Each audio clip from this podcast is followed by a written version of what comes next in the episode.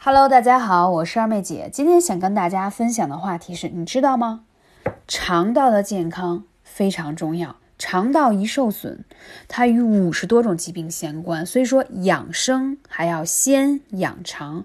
很多常见的坏习惯，现在改还来得及。来，今天跟大家来说一说，都会影响哪些问题？生活中很多人都有肠道健康的问题，比如说便秘、腹泻。消化不良有没有这样的问题？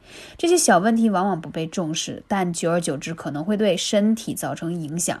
养护好肠道，则是保持健康至关重要的一步。甚至有说“养生先养肠”的说法。为什么这么说？肠道在人体当中究竟占据什么样的地位？为什么一定要守住肠道的健康呢？首先说啊，这肠道它分。小肠、大肠、直肠三大段，它的健康程度在很大程度上决定着整个人的健康啊。首先，第一个，你每天吃的食物百分之八十肠道吸收，百分之百也是需要靠肠道的。所以，如果肠道的功能异常，机能就难以得到足够的营养。也就是说，我们的胃是一个消化的。脏腑，而肠道才是真正吸收。所以前两天就很多人说，二姐，我觉得我吃的每天特别多，我认为我应该吸收到，但是我平时经常就是吃的稍微不注意，就莫名其妙的拉肚子。我说，那你根本就没有吸收到，因为肠道是吸收的，而你呢？都是一种肠道的异常反应，动不动就腹泻，对吗？还有，肠道是最大的排污器官，人体的百分之八十以上的代谢废物是由肠道排出的。如果肠道排泄受阻，滞留的有毒物质可能会被重新吸收入血，影响机体健康。讲到这里，你可能说那么夸张？对呀，肠道里头有很多绒毛啊，还有很多褶皱，里面都藏了很多什么？宿便呀，所以为什么说即使一个健康的人每天正常排便一到两次，依然会有宿便啊？第二，如果你本身就是个呃有些便秘或肠道不健康的情况，那这些宿便代谢不出来呢，它就会被你的肠道再次吸收那些毒素进入到你的血液中。所以为什么说肠道的健康就尤为重要？而且它是人体最大的免疫器官。人体百分之七十的免疫力来自肠道，不是我说的，请大家百度百科一下。百分之九十五以上的感染性疾病与消化道有关。不少学者认为，肠道的健康程度与寿命是息息相关的。今天二妹姐为什么分享这个课？就是现在疫情当下比较严峻的情况下，我们应该怎么去提高免疫力？补充维 C，好的。艾灸穴位、熏艾灸都是对的，但是你知道吗？我们一定不能忽略肠道的健康。你百分之七十的免疫力来自于肠道，知道吗？百分之九十五的感染性疾病与肠道有关，所以我们要怎么去让肠道更健康呢？下面还要说一下肠道与全身器官的关系。人体是一个系统，各组织器官之间都存在一定的联系，肠道也不例外。首先说肠道与肝脏，肠道吸收的毒素。会进入肝脏进行解毒。如果肠道的屏障功能被破坏了，毒素就直接进入到血液，你的肝脏会负荷增加，从而影响肝脏健康。肠道与大脑两者之间存在一定联系，你知道吗？有一个叫肠脑轴，就是你的肠道功能异常的病人当中，很大一部分通常会伴有压力相关疾病或其他脑部问题。你是不是听到这里会想：天哪，第一次听到。大脑跟肠道有关，我必须严肃重要告诉你，真的是有关。而且你的肠道里头有很多的丰富的神经元是要给大脑传输信号的。所以说，当你肠道不健康，你大脑的健康状态就有点让人担心了。还有肠道与甲状腺，甲状腺分泌的甲状腺激素可能直接影响你肠道的运动，甲状腺功能减退还会增加肠漏。症状的风险，如果肠道发生感染或慢性的炎症，就会导致细胞因子活性升高，影响甲状腺激素的转化，导致甲状腺功能减退，简称甲减。就是甲状腺异常会有几个问题。甲高就是甲亢，甲减就是甲状腺功能减退，了解吗？所以如果你现现在患有甲状腺的疾病，其实跟肠道健康是有关系的，有关系。那肠道健康与五十多种疾病都是相关的啊。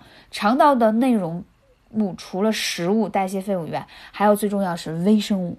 我们人体肠道内大概有一点五公斤的微生物，以细菌为主，分为益生菌、致病菌、条件致病菌三种类型，而三种类型要达到一个平衡。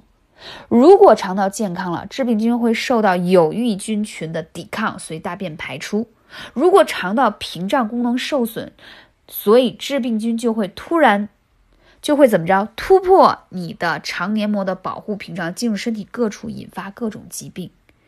啊，这个呢，我最近拿到一组国外的数据来说啊，肠道菌群的变化与你的动脉粥样硬化、中风啊、脑中风啊。啊，脑梗啊，有很大的关系，包括三高、糖尿病、肥胖，还有癌症，包括自闭症都是有关系的。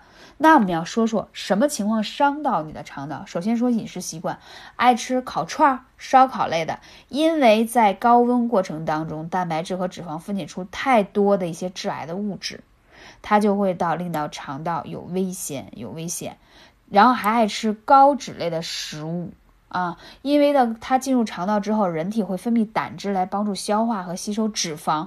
如果频繁大量吃这种高脂肪的食物呢，肠道中的胆汁浓度就会上升啊，上升的话，它就会强烈刺激你的肠道黏膜，引起什么？肠黏膜里头有息肉，那息肉将来会有什么癌症呢？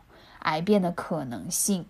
嗯，还有就是饮食太节俭了，就是剩饭剩菜好几天不舍得扔。啊，在冰箱里头，然后呢，就把它继续吃。这种情况下，因为其实冰箱不是一个无菌状态啊，虽然低温环境下可以啊，就是保鲜，但是它会有一些有害菌在里面，所以它吃进去以后就会打破你的肠道的菌群的平衡。还有一个呢，就是嗯，宿便。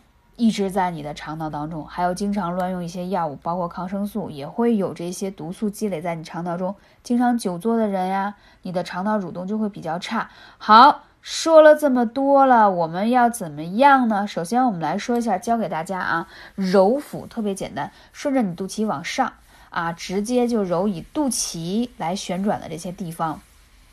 去按摩它，每天晚上睡觉前一边按摩一边促进睡眠，你知道吗？多按你这个腹部啊，尤其肚脐周围，有促进睡眠的作用，而且呢，你的肚子会被你揉得越来越软，可以加强肠道的蠕动。还有一个就是建议大家一定要多补充益生菌。我刚才讲到了，我们肠道当中是分益生菌、致病菌、条件致病菌。如果你想提高你肠道的健康和免疫力，就是多补充有益的益生菌。那你知道益生菌充足会有什么好处吗？促进消化，预防腹泻，还改善便秘，同时降低你的就是高血脂症。啊，就三高问题，预防过敏，预防感染，提高免疫力，减少生病。如果你肠道当中的益生菌不足，你会出现什么症状？经常消化不良，而且经常放屁很臭，腹泻、便秘、三高，而且还容易有皮肤过敏啊，气色差，动不动就感冒、咳嗽、发烧，容易生病。还有就是。出容易出现生殖系统的感染问题，所以就是体内益生菌不足就会产生这样的问题。就建议大家要多吃一些富有活性的益生菌，很重要。它吃一段时间会很好的调节你的肠道菌群，而且提高你的免疫力。所以这个是当下我认为提高免疫力非常有效的一种。内服调整的方式，如果你有更多关于肠道的问题，你可以来问问二妹姐，微信是幺八三五零四二二九，赶紧行动起来吧！首先从大家的健康饮食开始，而且如果你已经出现我说的那些益生菌不足而导致的问题的话，大家一定要补足益生菌，效果才会好。记得一定要吃活的益生菌，这样它才。有效，因为很多市面上的益生菌吧，就是因为我们的胃酸是很高的，你在通过胃到肠道的时候，由于胃酸过高，那些益生菌已经死掉了，所以一定是活的益生菌才会有效。好，感谢你，我们下期节目再见。